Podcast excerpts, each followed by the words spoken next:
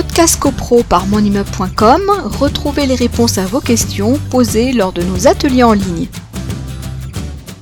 Donc Gisèle nous demande si euh, c'est le syndic qui doit se rendre à la conciliation, euh, puisqu'elle doit mettre en présence les parties. Euh, c'est pas très clair. Euh, voilà, elle, veut savoir en fait qui, va à la conciliation. alors, alors c'est une question pertinente parce que j'ai rencontré la difficulté moi quand pas plus tard que la semaine dernière. Je vais euh, parce que j'ai une procédure euh, à, enfin si la procédure, on va y aller à Juvisy-sur-Orge et le conciliateur est à Chili-Mazarin et la, la, conciliatrice en l'occurrence m'a dit et c'est pas la première qui me le dit en me disant maître vous ne pouvez pas représenter un syndicat des copropriétaires à la conciliation. Euh, alors, ce à quoi je réponds, qu'on a un mandat, ce qu'on appelle un mandat ad litem, on peut représenter nos clients dans n'importe quelle instance.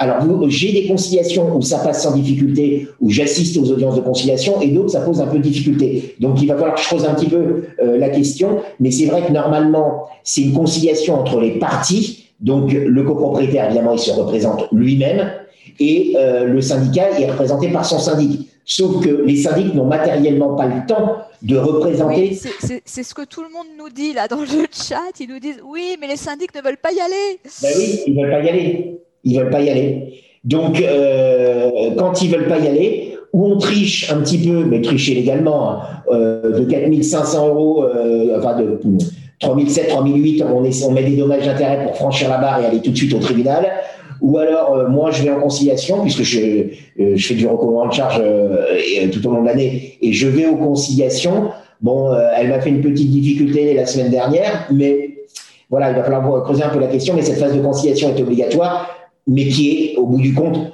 inutile parce que la conciliation elle a lieu avant. On peut considérer que la conciliation elle a lieu lors du premier courrier de mise en demeure. Si le, copropriétaire répond à son syndic en disant j'ai des difficultés, je veux mettre en place un calendrier de paiement, on peut considérer que c'est déjà une conciliation.